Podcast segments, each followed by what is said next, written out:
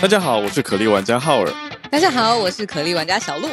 原神启动，首款多平台开放世界游戏《原神》，点击下方资讯栏了解更多。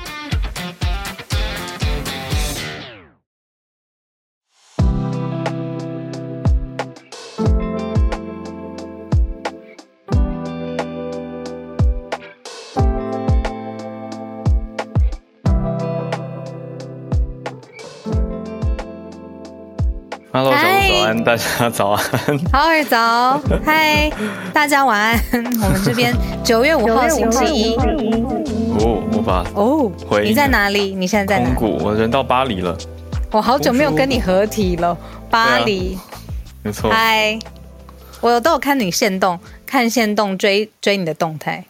我都一直很很小心的在发我的线动，因为我自己很讨厌看别人炫耀性的现实动态，你不会，你真的不会，所以我就我就是炫耀的 moment，想发，可是我不要发的很，就我我 I have to make it educational。不是，就是要有一点点教育性质，就是就算照片很美好了，或者景嗯很漂亮，我还是要写一些有意义的文字，让大家看了有学到一点东西。而不是只是单纯的炫耀。对，Rich 号在巴黎，没有这件事。嗨嗨，大家谢谢你们在聊天室，晚上听很新鲜，第一次记得准时收听晚安新闻。Olivia 说需要被炫耀，没有没有没有，不是每个人接受度都一样。我觉得嗯。我我先讲一个小事好了，光是先说，嗯。因为在欧洲这个地方，现在大家，我我真的，我现在讲一个事实哦，就是你走在路上，大概几乎都没有人戴口罩。嗯。我讲的是，至少我去过的城市雅典，嗯还有我去米克诺斯这个岛，再来是来到了巴黎，还有在机场、在夜店，几乎没有人戴口罩，非常非常少数。在机场大概，呃，可能十个里不到一个会有人戴、戴口罩。但你戴不戴嘞？不这样子的戴口罩啊，我不戴口罩，就所以我我自己是很自在。可是直到我在脸书上默默的提到这件事的时候，就被亲友指正了，我就感觉到一种来自台湾的压力。他说你应该在巴黎，他觉得要保护自己。啊，他说别人别人共存是别人家的事啊，但是你你要保护好自己。可是我我的回应是，我不想要我三个礼拜的旅游回忆是我都戴着口罩在美我景当中，。懂那么难得，我就觉得我在这里，因为共存的逻辑就是，如果我感冒或咳嗽，有可能嗯，我就不去，是不是？但是自己就自己保护自己嘛，自己对没错注意在家休养。对啊，嗯，听友立刻补充说，德国、奥地利现在的公众运输，大家还是会带，只有在公众运输上面，因为只有没错，球。对对，对，所以也不是每个家都一样，但是我所在的这几个地方，嗯我去的这几个地方是实际的情况，就串联报告给大家。那你巴黎还留几天？巴黎朋友的婚礼是礼拜五。所以其实嗯会待到周末，因为婚礼可能很疯，所以 周末可能要 recover 一下。我好想看你好疯的样子哦。我们认识这么久，你很疯是怎样啊？会怎么样？站在桌上跳舞，还是写诗？好好像都已经完成了。都完成了，很疯的时候写诗。好 我做过很哦，我做过最疯的事是我一个晚上加了一百个脸书好友，就是我那天喝醉，然后就有人跟我就是 dare 我，然后我就说好啊，谁怕谁，陌生然后我就直接把我的那个通讯录的不熟的电话号码也全部加成脸书朋友，然后隔天早上再一个一个 删掉。懂了。谁怕谁？激将法这招对你有用，对你应该也有用吧？对我非常有用啊！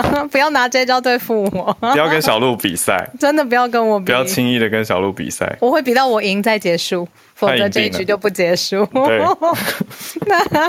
，All right，那我好，们刚我想到一个很重要的事要跟大家讲一哎下，你就是我在这边有遇到我们的一些听友，然后我呢就，知道，我们的就知听友道，嗯，我们听友就说啊，什么？原来你们有订阅制？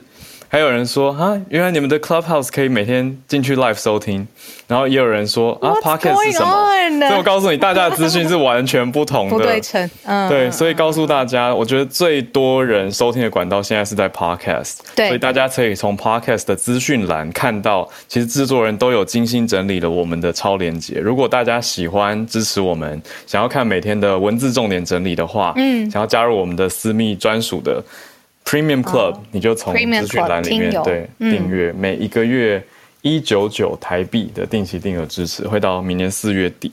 那在 Clubhouse，如果你喜欢 Life 的感觉，你就欢迎到 Clubhouse 来找到我们的全球串联早安新闻。对。大概主要也是这两个地方。浩尔刚刚说的这这这两个重点，只是是我这几天以来的心情的调试，就是因为我知道我们现在主力都是在 Podcast 上面听我们嘛，几万个人每天在，可是对我来说，就是 Clubhouse 是我们你知道起家的地方，就是而且跟我们一。对，没错，所以我怎么样我都不想要，就是错过，或者哦，我们直接录 podcast 就好了。这种，就这种感觉，我现在还在慢慢的找到平衡，还是很喜欢大家，比如说在聊天室跟我们讲话呀，然后我们及时的开会，或者是一个什么，嗯，音讯没有弄好，然后大家都看得到我们日常工作的样子，这样。对，没错。对呀，有很喜欢聊天室，大家仗义直言，赞啦。我们最后讲一下，因为我们一开头讲到现在的防疫规定嘛，那不仅是我们出国，像现在 Rich 号在巴黎，那也有外国的外国的朋友要来到台湾，然后也有如果我们想要去其他国家的话，那个边境政策一直都在放松。我们先帮大家快速整理一下最近的这个放宽的条件。嗯，最新的大消息，现在呃，今天台湾才发布的消息，就是等于。白话文一句讲，就是有一些外国人可以免签入境了，等于国境开放了，可以这样说，部分的开放，还没有全面开放。你说要够帅够美才可以进来才进来，要不然谁？你说有一些外国人，谁？呃，有一些国家，比如说欧洲。OK，还有，等一下，我的新闻跑哪去？我来找一下。这就是只有在我们的那个房间才可以听得到。没错，有有一些部分国家的外国人，他们现在是可以直接来到台湾的啦。那对于就是这种观光啊，或者是当地的经济旅游型的经济的刺激，我觉得是慢慢的，嗯，可以看得到这种量能，因为有一些直接来到台湾的。边境政策正在逐步放宽当中。后来在同步讲的时候，我这边再补充一个。那如果相反方向是我们想去呢？你记不记得我有一次跟你说，如果边境一开放，我第一个要去的国家是南韩。嗯，你记得我跟你讲过吗？南韩最最近也松绑了，现在呢入境不用 PCR 不用了，而且台湾旅客免签证到十月都是这个样子。所以你要冲南韩，现在有一发就是可以冲。嗯，好像真的可以。对啊，你要不要你你真的从南韩回来吧？我说真的，等一下，不能不能太冲动，我现在 还没有喝酒。好，好，好，你你继续说其他外国人。好，找找到哪些了？九月十二号开始，美国、加拿大、纽西兰、澳洲、欧洲国家还有邦交国这些地方，用免签证待遇的方式可以入境台湾，但入境还是要接受唾液筛检，而且是用三加四的方式来隔离政策。理解，以前是进都进不来啊。对，终于开了的意思。对啊，终于可以见面了。你看，就是相隔两地的，不论是工作伙伴、恋人，然后任何亲人、家人，现在就是一定的防疫规定之下，你是可以来到台湾的了。对，有很多交往中的都分隔好久。对啊，说台湾可以出去探望，可是外国籍的这一半没办法。来到来到台湾，对，要不然就是要做那种非常极端的，就是整个搬进来的这种。对，结婚了之后整个结婚，对，所以现在是一个重大的消息，就报给我们很全球串联的大家。嗯，对。我今天在健身房也碰到我们的一个听友，忽然间想到，就在我那个泪如不是汗如雨下的，为什么我们都是在那种狼狈的情况下遇到听友？你是睡着，然后我是就是哦，天呐，丑睡，我不是一般的睡着。对呀，哦，我刚想讲我想什么？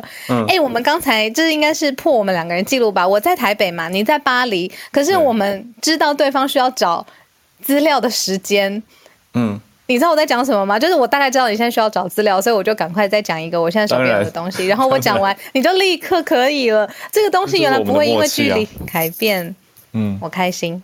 好，那你听友有跟你说什么吗？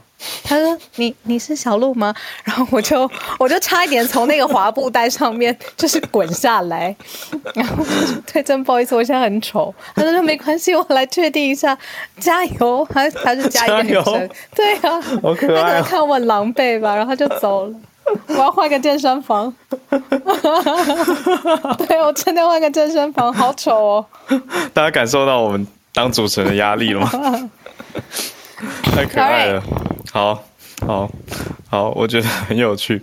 好，我会再努力，再有更多在地的观察来跟大家分享的。对，没错。那我们就来我真的觉得我好久没有跟你聊天。对啊。对啊。对。因为我们两个最近都到处跑来跑去，都有很多事情可以非常多的事情。再跟大家说，慢慢说。现在房间一千个人跟我们一起，我们来听听今天的串联。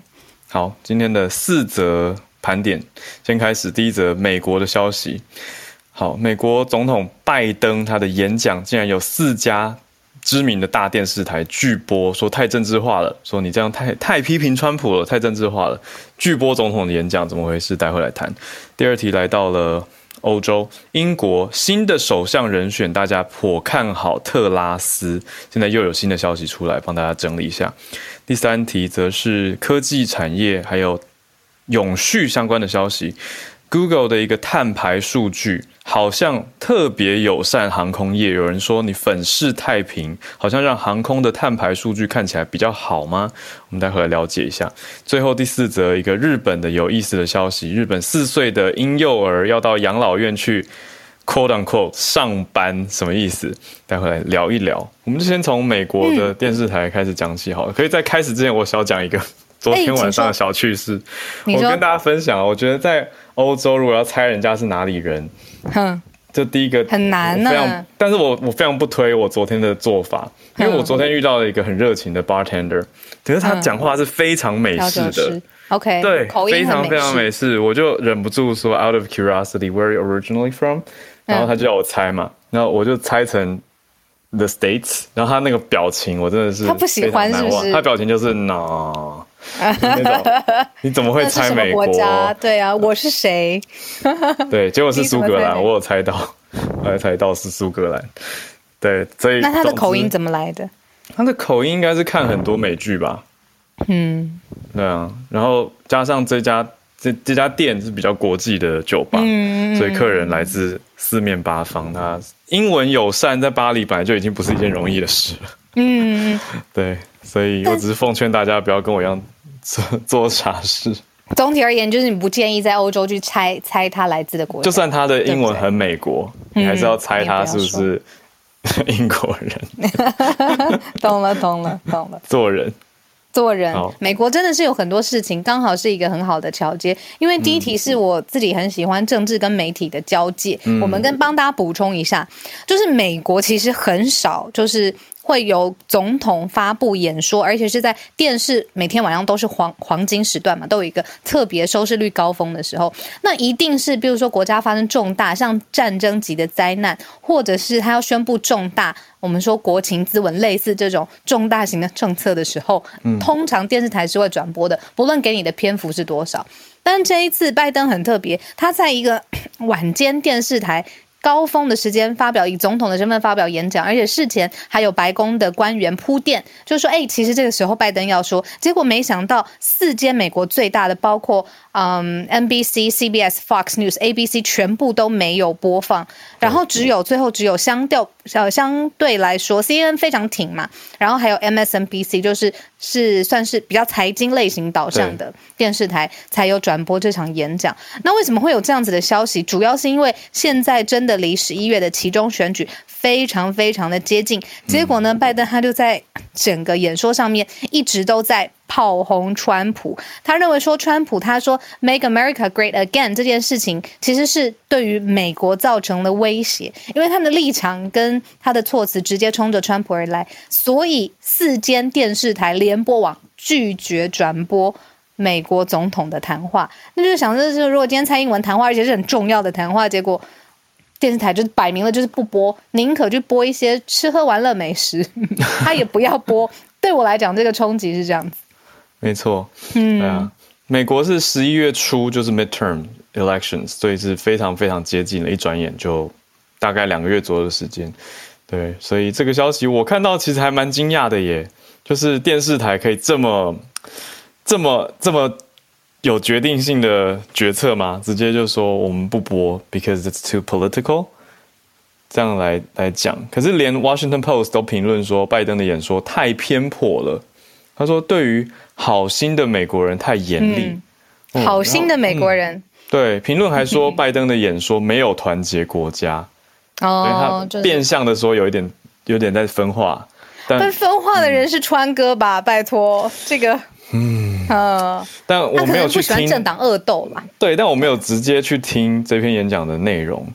嗯，他只是说这个嘛，就是你刚刚说到那个 MAGA Republicans are a threat to this country，所以他的直接就是说这些对，就是 Make America Great Again 的这些共和党人。And again，嗯，对啊，对，again and again and again，就、啊。就以拜登的说法，他认为这样子的共和党人是对国家来说是个威胁。嗯，这的确是有一点点在分化，还是对，都是这个矛头的话，的确别人会觉得太泛政治化了。对但是这个不转播的这个决定，一定不是当下他才觉得说哇，我听到这个太政治化了，所以他不,、不这样转播嘛。所以一定是事前的这对个沟通啊，或者是文稿，其实电视台已经做好决定了，因为不是播到一半才喊卡，是一对开始就就不要了。已知不播，对、啊，所以我觉得这个这个决定是不是也很 political？换一个角度来讲的话，它也是一个很政治化的决定啊。对。更政治化的决定，我觉得是第二题吧。我们今天要跟大家分享英国的政坛，因为呢，英国首相 Johnson 他六号当地时间六号就要卸任了，那他。一直就是说，这个被迫下台的这个感受其实是有的，笼罩在就是现在英国的政政坛里头、时局里头。那你看，这样子有一点仓皇，或者是被迫下台的情况之下，他的人生会怎么转折呢？嗯，然后呃，他而且他必须也要向就是女王来请请辞，就是依照英国的宪政传统的话，他因为真的太多丑闻了嘛，那他最后失去民意支持，他还需要先跟女王请辞之后，他才有办法卸任。那接任的人是谁呢？现在大家都是预期。这个名字听好了，是特拉斯，是现任的英国的外交大臣，她是一个女生，而且呢，她过去是嗯，在就是外交上面有胸有这个长足的贡献，这样子。不过，他接下来的这个英国的挑战是很高的，例如说，现在的英国的通膨已经飙破了百分之十，然后经济是衰退的，他的财经政见现在也被放大的来。嗯，检视那尤其他过去是外交的领域建长，那他跟中国怎么样一起来合作？是不是会模拟其他的盟友对抗中国？这些事情都还在浪尖上。不过 Boris Johnson，大家你看想到他的头发，想到他确诊的时候他发表的演说，想到他自己在自己的家里面开 party 哦，很多很多的这个很传奇性的这个英国首相是确认九月。当地时间九月六号，他就会卸任了啦。那接任的这个就是现在热门的人选人选。外相特拉斯。对他不只是所谓外相，他其实全称是呃 Secretary of State for Foreign Commonwealth and Development Affairs，、所以他是主管外交国整个国协。我都开玩笑说大英国协加盟店，还还有发展、哦整体发展的一个事务大臣。那他全名是 Elizabeth Truss，通常小名大家叫他 Liz Truss，、就特拉斯。对啊，他是热门人选。很漂亮，我看他非常清秀，就是那种那种英国人才会有的白。你知道我在讲什么吗？很白，非常的白，对啊，有一点政治不正确，但对我来讲，就白雪公主的白好了。嗯，嗯哼，对，会想到，right，所以这是现在大家正在看的。那他也投书了重要的媒体，包括一家嗯叫做《周日电讯报》（Sunday Telegraph）。他在投书里面就讲说，他会怎么解决英国的经济问题，因为英国现在已经到了 double digit 的 inflation，所以我有遇到英国来的听友嘛，他就跟我说。他是我本来就是我的好朋友啊，只是我不知道他这么认真的听我们节目。他就住在伦敦，所以他就告诉我说，通膨的感觉真的很明显，他要带两个小朋友，所以就感觉很深啦。所以特拉斯也回应了这个事情，他就说，每一个人生活成本的危机挑战何其重大。他说他要用果断的措施来确保每个家庭跟企业可以度过今年冬天还有接下来的日子。现在伦敦天气已经冷了。就跟欧洲大陆很不一样，所以冷的冷天之前也有媒体报道嘛，说有一些英国人直接告诉大家说，我们会不开暖气来过冬。对，因为他没有钱嘛，对啊，对所以这个经济的确是一个现在头痛很。有感，非常有感。嗯，我可以帮大家补充，这个人真的太特别了，因为现在有一个口号，就是说她是新一代的铁娘子。我们之前一定知道，就是英国第一位的女性首相，就是 Margaret Thatcher，她被誉为就是当时的铁娘子嘛。但是新一代的铁娘子，他们的给她的一个 slogan 是只有这位 Liz，像刚才浩尔说的，昵称她是一个 Liz，只有 Liz 有办法有勇气对抗中国。是因为这样子的角度去把它定义说，哎，现在大家哦，主要尤其是保守党的主要的重要的干部啊，嗯，不能说干部要员，非常重要的人士都已经表态支持特拉斯了，嗯，所以他们说会是对抗中国新一代的铁娘子。现在这个称号已经出现，而且已经形成。那甚至比如说，在英国非常重要《泰晤士报》里面，嗯，最重要的这个评论，其实也是就是相信而且喜欢，就是现在。嗯，这个特拉斯他有的特质有一点精英，然后非常清晰的头脑，而且很热爱自由。嗯嗯，对呀，对，所以他现在一边要降低成本，让大家的生活价格不要太贵，一一方面又要刺激经济成长，那大家就看应该应该没有意外，应该是他，他现在就是大热门。哎，你知道吗？我看到一个政治上面操作非常聪明的做法，嗯，他自己一定也知道嘛。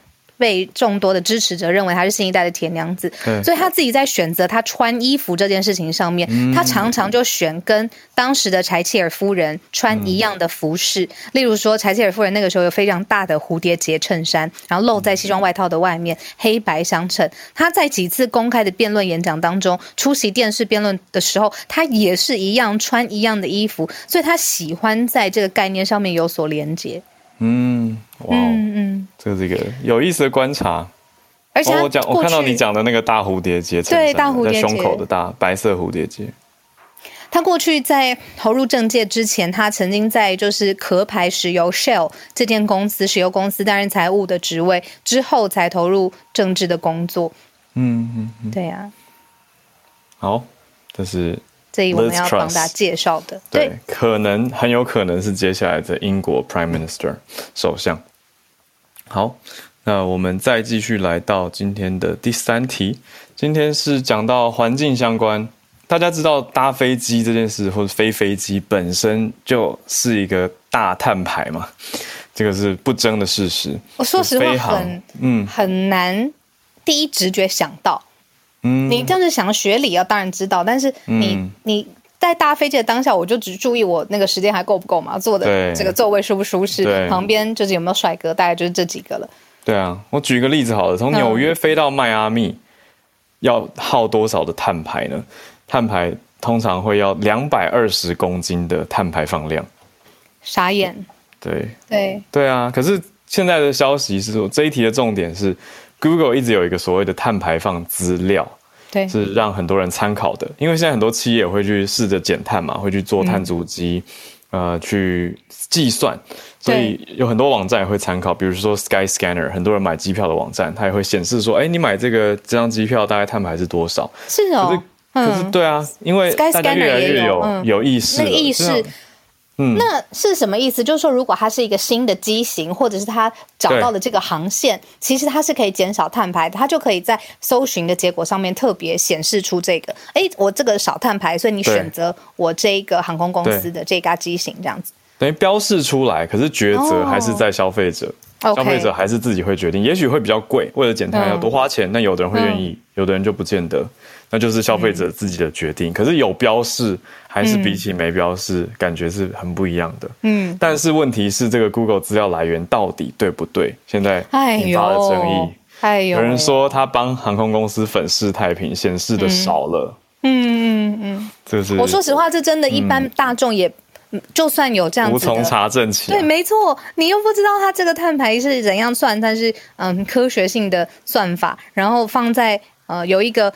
各个国家都通用的碳排的测量标准吗？然后你看，我刚刚还看到说，我们大家不是很喜欢看，就是飞行的时候，飞机会形成一个凝结的尾巴，说成是飞机云。这个本身也是这个凝结的这个尾巴的暖化效应也很严重，还超过飞行产生的二氧化碳。然后，那就这个东西，Google 他自己做了一个决定，他说这个不计算住这个碳排计算机当中，所以他才会。相对出来的那个数字，很多人就会说根本不可能这么低嘛？你是不是在替航空业护航？嗯，护航这是有双关吗？航空航空的航，对啊，所以这个影响很大，因为我们看到另外一边的资料是 IEA 国际能源署这边的资料，从二零零零年到现在二十二年，嗯，航空业的碳排是增加的，嗯，是增加了一半，没有到一倍，可是增加了 fifty percent，嗯，所以接下来的二十年可能每年还是会成长百分之四，就是越来越多的飞机在天上飞，航班增加，还是对环境不是一个好的事情。而且你看那个报复性的旅游，大家憋了很久了，或者甚至不要说旅游好了，报复性的，你说供应链上面的工作上面的联系，接下来的航班，对啊，对啊，我觉得以趋势来讲，也许将来会变成说航空公司会被鼓励要更新他们的机型，有点像冷气要太旧换新一样，你要越来越省嘛，就不是叫大家完全不用，可是要改善科技，让它的效能越来越好。我觉得整体大家有这个意识，当然是一个好事啦。可是因此应运而生的成本，或者要报废的旧机型，或者产生制造新机型，会不会产生更多的碳？这是很多人也会去研究跟关注的东西。我觉得你讲的很好，像这个议题啊，到底怎么样精准的去定义它或计算它？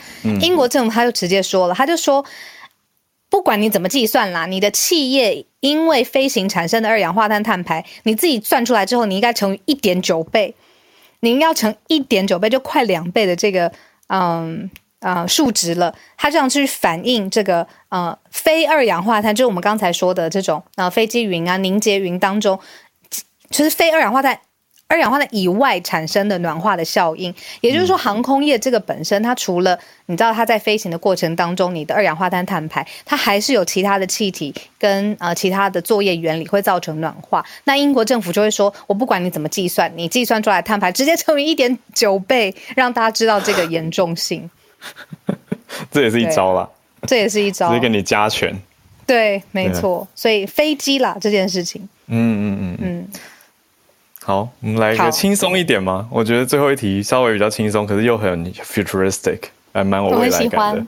你喜欢吗？日本的喜欢啊，日本的小朋友、婴儿哦，甚至到婴儿哦，为什么要去养老院？我觉得很酷。这婴儿讲的是零到四岁。好，我们特别讲到日本现在的人口结构吧。现在呢，日本的。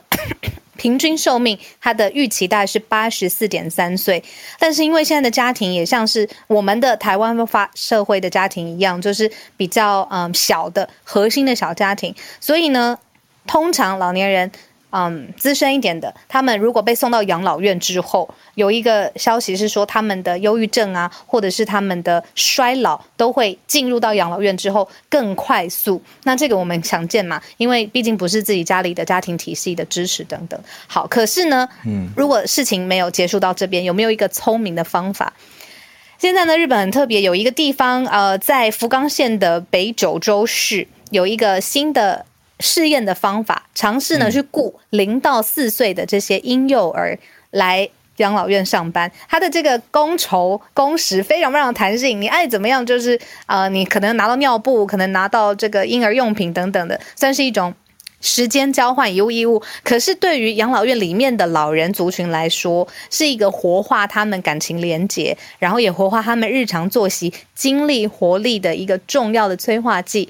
那这个养老院他很认识这一点的魔力，所以他特别大量的邀请零到四岁的婴幼儿特别来到养老院上班，然后把活力跟健康，还有对于生命的延续的这个感觉带给日本现在福冈县的这个叫做银杏庵里面的老人。这个银杏庵指的是一间安养院，我看到我就觉得好暖哦，暖心，很可爱，而且来担任婴幼儿。工，这个是工人的工，婴幼儿工的家庭还可以有免费的尿布、奶粉呢，写真服还有咖啡馆优惠 券，这就是薪水的意思。当然，当然，就是小小，你可以跟小朋友说：“来，宝宝，你的自己的尿布、奶粉自己赚哦。”所以就带他们来。哎，我好难想象你哄小孩的样子。我刚刚你在说来宝宝的时候，我的脑中没有那个画面。我无法，我无法。你话别说太早。没有，我真的，我遇到我好朋友的小朋友，我都很怕。我觉得他们是，就是又 fragile，对对对，我知道，很多人都说他的头很容易塌掉，易碎物品，然后可是同时又很有活力，很像尽量电池的小兔子。所以，我我真的很对小朋友很很没有办法。你话但是可以送他们去日本。对，没错。对，然后这个因为它的模式已经太特别了，《纽约时报》就报道出来，目前一间安养院竟然招了三十二位这样子的婴幼儿上班的员工，年龄都是四岁以下。那有一些老人他就反映说：“哦，我真的平常很少机会看到孙子孙女，然后结果看到有新的生命加入到我的生活，呃，范畴里面，他对老人来说是非常非常享受的一件事情。”嗯，很可爱的一个消息。唉。感叹了一下，对呀，你看人生各种不同阶段，能够回馈跟能够陪伴的时候要把握，真的。嗯，讲到这个，我小小呼应一下好了。你说，因为我们在报道里面也看到啊，美国也有过这样的尝试。美国是在一九九一年的时候，让四百个长者跟孩子一起跳舞、听音乐、说故事或是采访。我讲到采访这个消息，我。这几天在欧洲有听到一些蛮有趣的相关服务，诶，有一些人做自己的创业项目，他就是帮忙人家记录下他们家的口传历史跟故事，写成一个传记或写成一个书，就留下一些故事。我觉得其实是一个蛮好的想法。我觉得台湾应该说不定也有些人在做这样类似的事情了，就是让你知道年轻人到跟年长者说说话，而且文笔比较好的。把他们的一些故事记录，对对啊，他们过去也就是这个岛屿的过去嘛，就一起记录下来，真棒，是一个不错的想法，也让他们会有一个互动啊，还有还有那种价值感，我觉得是很重要的，连接起来，对对。那我们八十几岁还有早安新闻做吗？很不错哎，我们就继续做啊。因为一整天没什么其他事情，反正都录下来嘛，就是 podcast。到时候我们讲话速度会比较慢一点。到时候会不会一整天串联？就是对啊，陪我聊天啊。等一下也没事，那就继续串联，不用赶着去工作。对啊，没有录影行程，对，可以一直聊。好，好，听哦，陪我们哦。我想到一个还不错的方式，我们可以回放以前的 podcast。你说我们八十几岁的时候，哦，历史上的今天，五十年前的今天，再来聊说，哇，哦天啊，那个时候怎么会有这种天真的想法之类的？五十年前的九月五号，哎，不用了，二十年，二十年后我们播今天的 podcast，说当时浩伟在巴黎，你看看，对啊，对，哦，我们准备要进全球串联的时间，来欢迎大家举手分享你所关注到的消息。看到都还是老朋友，很感人呢。我就跟你说，这真的是我们的起家处，就是这一群朋友是好。你我如果再狼狈，然后你们说你们是从第一天就听 Clubhouse 的房间，我我就从游戏这不是运动机器上面下来，谢谢你。对，就是我我我也 OK，丑睡被看到也没关系，对，没有关系。对，好，我们来串联。好，先从。一粒百优姐姐姐开始，姐姐早安晚安小鹿，早安。我刚刚才刚听到小鹿说她在健身房很狼狈的被认出来，然后就是边听边笑的时候，我刚刚也被认出来了。这样，我 现在也在健身房。对，那我刚刚想要延续的是我们在讲这个，嗯。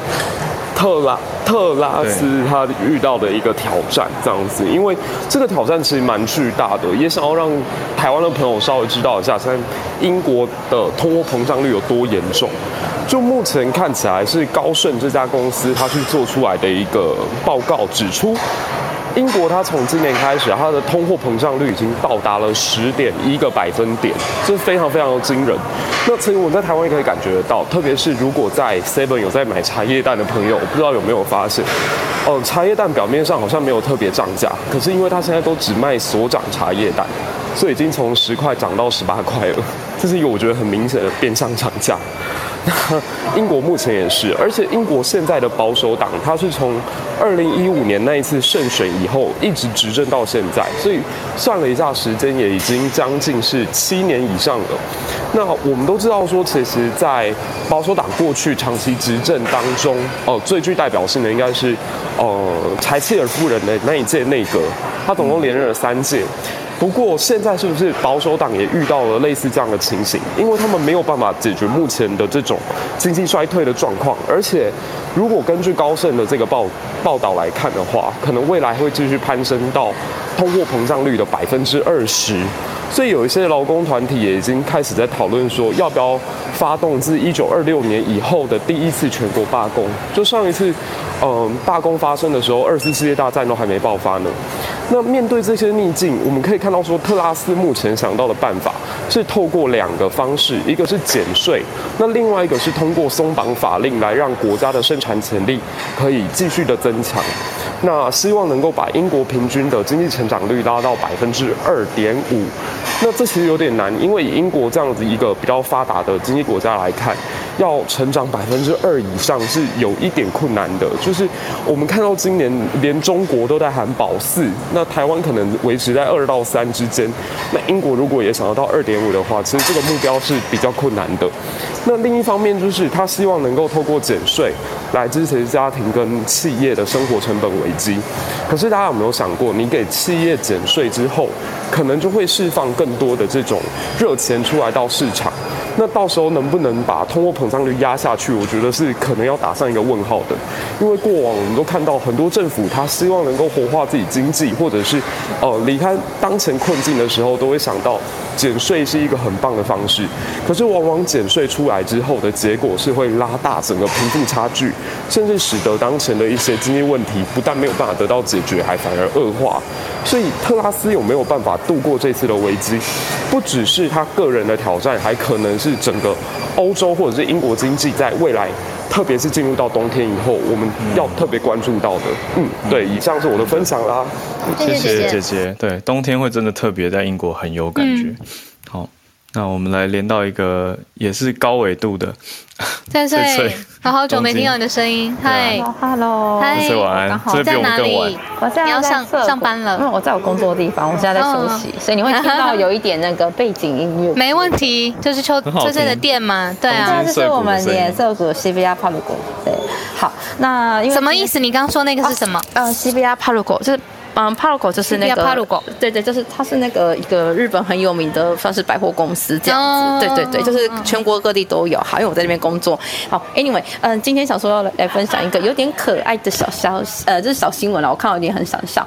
就是环球影城，虽然这个已经结束了，那他们在那个上周是快闪四天，他在那个元素的一个叫做 Q。布拉扎，它这是一个，也是一个商业设施，都对的。他办了一个，他开设一个叫做压力购买中心的地方，对。然后想说，嗯，怎么是压力购买中心？他就是说，你来这边检测你的压力值，然后我就把你的压力买下来，我送你一个特别的，就是优惠券给你，然后可以让你在那个 环球影去环球影城玩的时候可以使用的一个优惠券。那他的方法是呢，呃，你先进到他这个店里面去，然后他会秀很多图片给你看，然后。呢，它有一个特别的机器，会让你看图片的时候去检测你的表情，去确认说你的压力到底有多大。嗯，那听就是进去的人说啊，一开始以为什么可能是什么让你看到会压力山大的图片，结果不是，是什么可爱的小狗狗的照片，让你会会心一笑的那一种。然后他们就透过这样子，就他会收很多的照片啊，只是说透过这种方式，看看你咬。表情有什么变化，然后去检测，然后它点数就是从一点到一百点。那听说最高是一百点，就是压力超级大，然后你就可以获得一张一万块的优惠券，对，然后你可以去环球影城用。但是它这个是有一点限制，因为它是跟日本的知名旅行社 JTB 合作，所以就是它跟 JTB 合作的套装行程，你可以就直接就是把它做折扣这样子。那他们的意思是说，因为想说现在在疫情期间，大家其实压力很大嘛，就是累积很多压力，那希望通过这种活动，让大家可以想说，好，现在有机会了，我们是不是要出去玩一下？所以他故意算说，US，嗯，就是环球以前算在大阪。那他故意是设定在东京，他想要让东京的人去大阪玩，所以他们就是做了一个这样的活动。听说很有趣，但是人太多，所以我就没有去了。这样子，嗯，人很多表示很成功啊。因为毕竟是环球影城，算是东东京的，就是小朋友们其实都还蛮向往那边的。我自己身边的学大学生，他们也是暑假好多人都跑去环球影城玩这样子。嗯嗯，好，这可爱的小消息分享给大家，谢谢。有趣的行销做法，谢谢翠翠。就是压力大就送你去游乐园。对，游乐园。你说，嗯，我跟浩尔有说我们去，一开始浩尔说的，然后我现在也完全 on board 了。就是这次我们去日本的时候找你好不好？等你来，那个所有酒都等你来哦。好好好，我准备好了，我准备。我好害怕哦，我会在那边串联，然后讲出一些什么奇怪的话，加了一千个好友。可以可以可以，I dare you！不要不要不要，我可以去找翠翠，可是我们保持清醒，保持清醒，或者可以喝，但是不能串联，在那个不能在那个时候串联。那么刚刚脑袋当中都是翠翠她在工作啊那个场景的的想象，然后我想要知道现实生活中跟我想的是不是一样。翠翠，我们去找你。嗯。All right，啊，连线到香港的 Bernard，Hi，Bernard，早安，早早安，早。就今天想要分享的就是关于澳洲的最新的，呃，就是关，呃，一个流移移民的方面的新闻，就是最近刚最近刚刚出的，然后就在那个联邦政府了，就是在刚刚结束的一个，呃，就业跟技能峰会上呢，已经就发表了最新的政策，就是有部分的，就是呃。学士，呃，就是学士毕位课程毕业的毕业生之后呢，就是本来其实一开始跟大家科普一下，本来其实大学毕业一开，大学毕业之后啊，如果你是读了两年以上的大学课程，大学或以上的课程的话，其实大家就毕业生就可以申请一个毕业生签证，是两年的，你就可以待在澳洲两年。但最近的那个，呃，就是技能，呃，就是这个峰会上提出的最新政策，就是说，呃。毕业之后呢，如果是那个嗯学士程度的话，就可以延长到四年；然后硕士程度的话，可以到呃从三年到五年；然后毕业生的话呢，对博士毕业生的话，就可以从四年然后到六年。其实这个呃，但是这个先首先先推出的，就是比较是那个在行业里面比较缺少的，比呃先暂时主要先收考虑的就是护理专业的、跟工程专业的、跟资讯。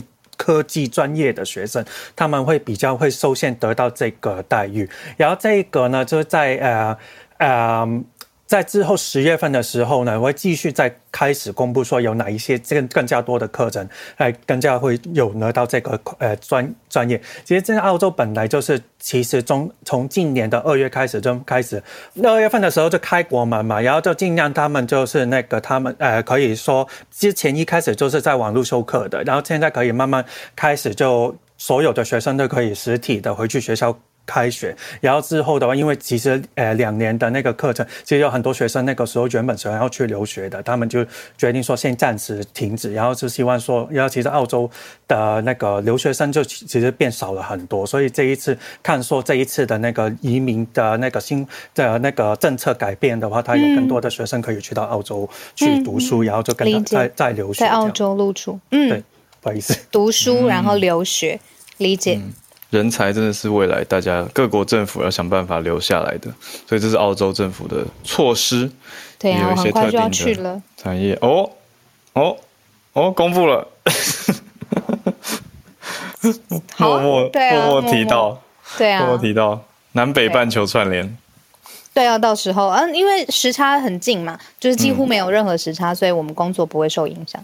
不过讲这个的同时啊，就是嗯，刚才孔医师在我们聊天室当中有讲到，翠翠推荐清酒的影片，目前正在孔医师的粉丝页日本自助旅游中毒者特别讲到说，未来日本酒店 sake bar 啊推荐的一个影片四分钟，然后是翠翠在里头，我还没有办法现在点开来看，因为我怕那个 app 就是没有办法多重功能，但是大家有空可以去看一下。等一下串联完就。去看吧。好，我们再继续连线，来到江冠宇医师。医师，晚安。Hello，Hello，Hello。嗨。呃，小小鹿晚安，还有浩早安，听得到哈？OK，听得到。OK，OK。好，那今天这个题目是说，我们 COVID-19 哦，可以透过声音的方式哈，那用 AI 的方式可以来侦测哈。那在这讲这个之前，为了让大家不要感觉，大家还记不记得说那个小鹿主播哈，在有一次全球串早安新闻啊，可能呃可能关房间关的不顺利吧，然后大家就 就听他对，就听他的那个呼吸声嘛，对不对？好恐怖，还是好可怕？我怎么了？我在玩一个夺魂剧，大家听我的读呼吸声。对对对，医师请切入重点。好好好，OK OK。好好，就是说，其其实我们也，其实说，其实其实我说那个呼吸听起来没有问题，没有干扰，那那个其实也不对了哈，因为是我们医师听是只能听下呼吸道，那个会比较明显嘛。但是如果说从像 Clubhouse 今天或者说手机这样任何 APP 这样听下，它其实是上呼吸道的一个声音，它可能是有包含声带，那个就很复杂。所以说我们不太能够从上呼吸道来判断说这个人是不是真的有感染，当他的症状还没有那么严重的时候。医师讲的听声音是用听诊器去听下呼吸道吗？我听你的话，一定是用听诊器去听下呼吸道，就听你的背嘛。嗯嗯嗯。那今天讲的这个技术是真的是有有异曲同工之妙，他居然他说真的是用手机的方式听你的上呼吸道，就是你讲讲话，嗯，好，或者说你呼吸一下，哈，你能用用用用手机去收音，啊，结果就是用 AI 训练的方式就抓出说你真的有确诊的人。我想问医师是，难道 COVID 的声音真的有一个所谓的 COVID voice 有特别的特征可以辨识吗？应该是在那个声带上面，但是我也不确定哦。他们是听到 COVID 跟别的不健康的呼吸道疾病是有什么样的一个差别啦？哦，所以他这个并没有在文章里面特别讲，他是说用那个 LSTM 哈，就是长短期记忆的方式交错交错去学习。那他也有提到说，不健康的呼吸的样本总共有八百多，其中三百个是。确定是 COVID 的的那个阳性确诊的患者，哦，所以说应该是有跟其他常见的呼吸道的那个疾病的形态去做一个区分啦，应该是有的。嗯嗯，对对对，大概是这样。其实这个技术从以前慢性呃阻塞性肺病 COPD 这一类的疾病都有。哦，那只是说延伸去做一个应用。那 我不知道说，知道他，因为他真的提到说用手机哦，真的用手机的收音就可以做得到的话，我我们不知道说以后讲 Clubhouse，然后是不是有些人其实在确诊他，然后他的小红灯就亮出来了，不知道。嗯嗯。哇，有有点有趣的可能的未来。谢谢江医师，继续连线到芭比。对，现在时间七点十九分，芭比嗨，好久没有跟你讲话了，嗨嗨嗨，小鹿嗨，早安晚安。早安晚安。我今天的题目接在这个后面，好像有点闹，就想跟大家分享三个极限运动。然后，因为最近比较常注意到户外的一些运动这样子，然后就观察到，收集到了几个国外的极限运动还蛮特别的。然后，第一个是太空球，叫做 Zorbing，它是在。呃，九零年代的纽西兰开始流行的，就有一阵子在台湾的综艺节目上常出现，就是类似的，就是那种透明的碰碰球，哦，然后就是把人固定在那个透明的大型充气球里面，嗯，它甲乙两队互撞，这样看谁倒下的人比较多，嗯，然后但是这个 Zorbing 它真正的玩法就是正宗的是到一个户外的草地上，它是一个大斜坡，然后你就从顶端就是滚下去，然后但是。这个滚人球的玩法真的要慎选场地哦。其实，即即便人被包住，是看起来像有保护作用这样，但是只是稍微就是减缓那个撞击，而且滚的过程还是有机会就是被弹出去嘛。所以，二零零三年的时候，其实俄罗斯有两个滑雪客，他们就在雪地玩 s o r i n 结果就摔下悬崖了，就是还蛮严重，一死一一重伤的案例，这个还搜寻得到新闻。对，然后再来是火山滑板。这个是在一九九九年发明的运动，就是必须要到中美洲的尼加拉瓜来进行。呃，在尼加拉瓜的城市，在雷昂附近，它有二十几座火山，那其中一座是塞洛内格罗火山，它是最活跃的。然后最近一次喷发就是很接近了，是二十三年前。那这个火山滑板，它玩的方式就是你要全副武装，就是穿着防护衣啊、护目镜，爬上这座火山。然后这这段路是很坎坷的，呃，月球表面，然后还因为火山它会活动嘛，所以它会溅起石头。那同时你还要背着五公斤重的木板，然后抵达七百二十八公尺高的位置。这个高度大概是一点四座一零一的高度，然后再从 对，再从上面滑下来。那你这个时候俯冲下来的时速大概是五十公里。那有些人比较就更猛一点的，他会用站的，就直接把时速提升到八十公里这样子。那这个时候你滑下去的时候，你的你的脚就是刹车，你想要减速的时候就是把脚插进沙里。然后这一个运动呢，它是要付费的，一千块有找。可是进行的时间大家可以参考一下，就是两小时两分钟。那你爬你爬火山的时间是两小时，然后加滑下来的时间 两分钟，对。可是哦，这个火山滑板它被 CNN 列为就是死前必做的五十件事其中之一。嗯，就是 CNN 有盘点过这样。然后最最后一个就是很闹的，叫做极限烫衣，这就是烫衣服的那个烫衣。嗯，然后这个运动它最初是一个英国人呃 Bill Shaw 发起的，因为他跟他老婆都是纺织厂的员工，那在公司就是弄完布之后回家还要烫一堆衣服，所以他就想把烫衣服这件很无聊事情变有趣一点。那他就在呃有一个摇滚乐团叫做怪物磁场里面，他们的 MV 得到灵感。那那个 MV 是呃主唱拿着熨斗在悬崖烫衣服，于是他就把烫衣服结合。我知道，对，太好了。没有，因为我有一个日本朋友，他每一次 IG 的照片，他都是在一个悬崖旁边烫衣服，而他这样做已经非常非常久了，所以这不是一个新闻，对吧？没错，因为这个是比较少人知道，但是很多人在进行的一个一个极限运动。他们就是会把烫衣服结合，就是所有你觉得很荒谬但又很危险的一些户外环境。然后在如果大家搜寻的话，在二零零二年的时候，慕尼黑的贝希特加登国家公园，他们就是举办了这个极限烫衣的运动。因为这个国家公园它是在阿尔卑斯山的山脚下，所以他们就找了两个山峰中间的位置。然后让参赛者他们穿着很专业的登山装备，然后系上安全绳，然后拿着熨斗，要他们在两个山峰之中维持平衡，同时还要不断的烫衬衫。对，要烫衬衫，而且他烫的衬衫都是纯白的那种，就是是觉得有选过，不是随便的衣服在那边烫呢。好奇妙，这样这种运动。我要截图，我要来截图。对，他要他要刁难你就对，然后在这个时候一小时之内烫平最多件衣服的人就获胜了。然后这个运动呢，它其实在隔年，就是零三年的时候，在英国很有名的节目叫做《挑战体能》上面播放了。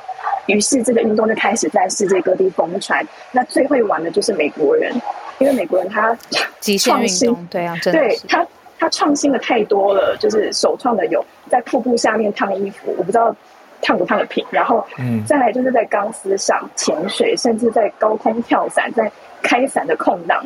就在空中烫衣服，等一下，等一下，开伞的空档，非常有事啊！他在干嘛？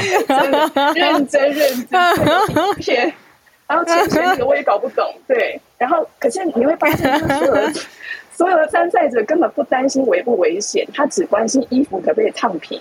真的，他们很在意衣服烫平这件事情。总之就是。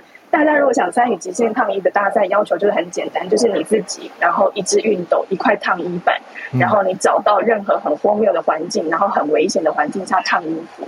对，有兴趣的朋友可以搜寻刚刚提到的关键字，了解更多细节。以上跟大家分享。谢谢芭比。这个运动我查到，它英文叫做 extreme ironing，就是烫衣服有 iron 那个，真的有这件事情。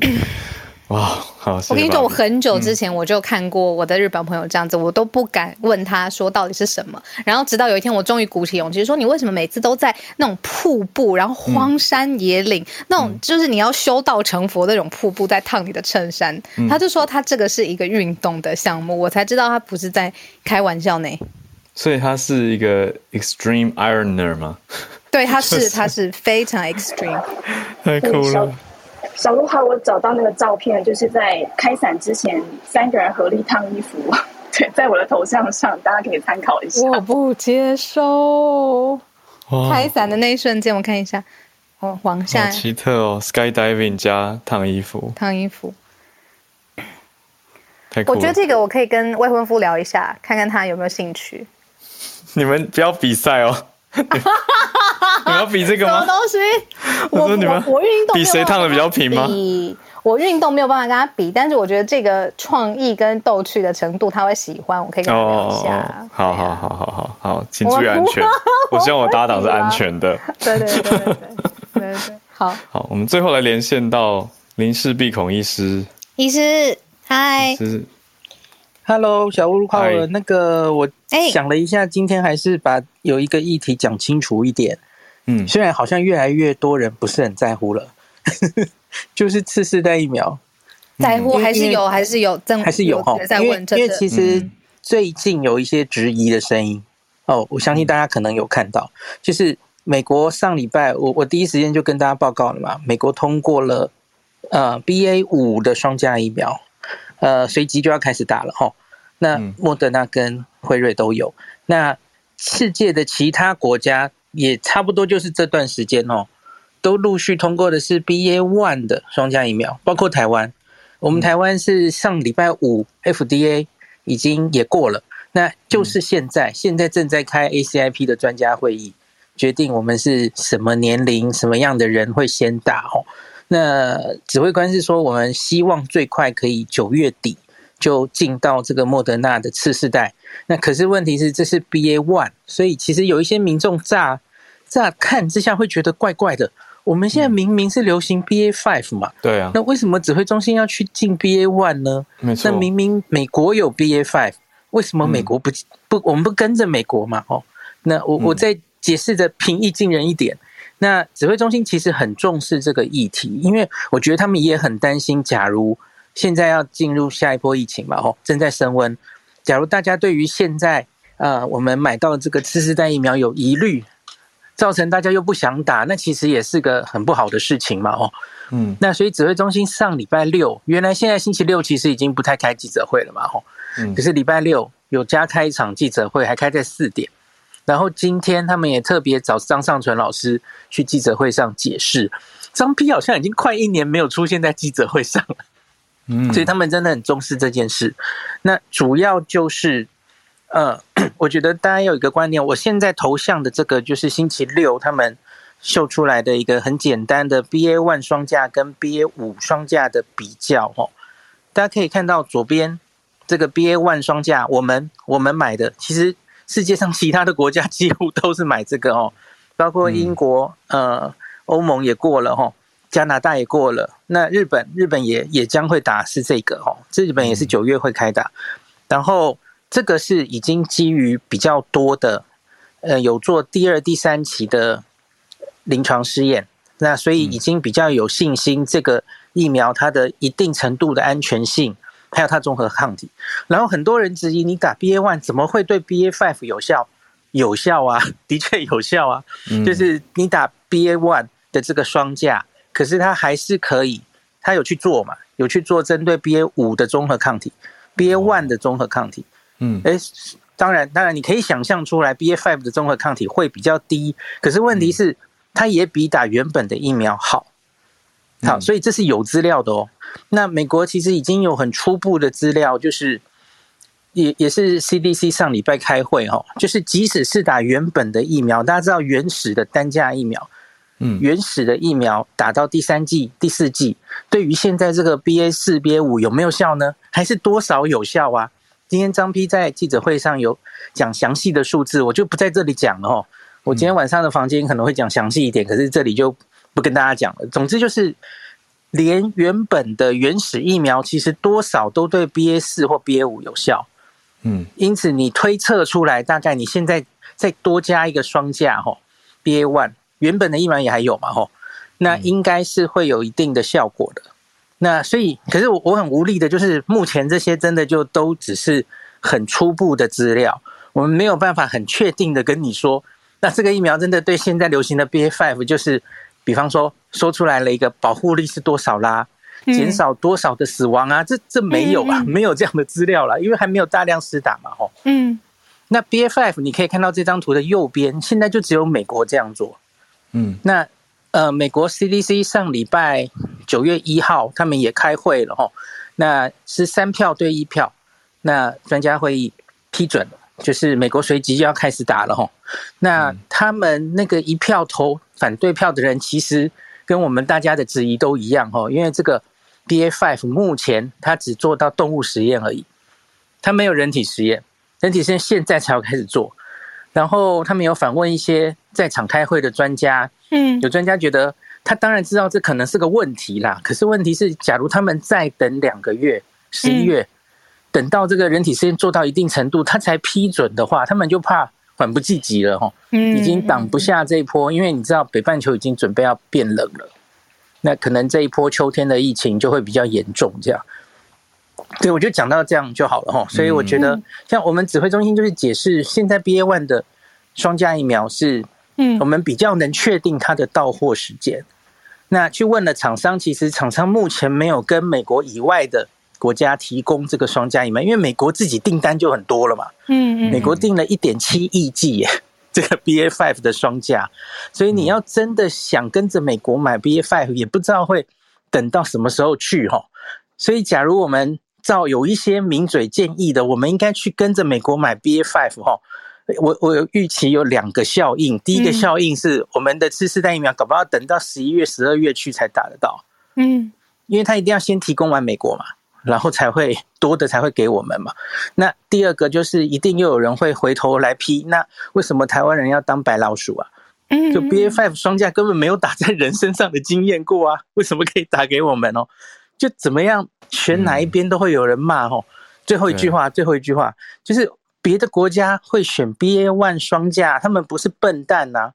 多半的国家其实现在已经着眼于，他们是希望。以后的不只是这个冬天哦，以后这个呃追加的加强针，大概是希望能一年打一次啊。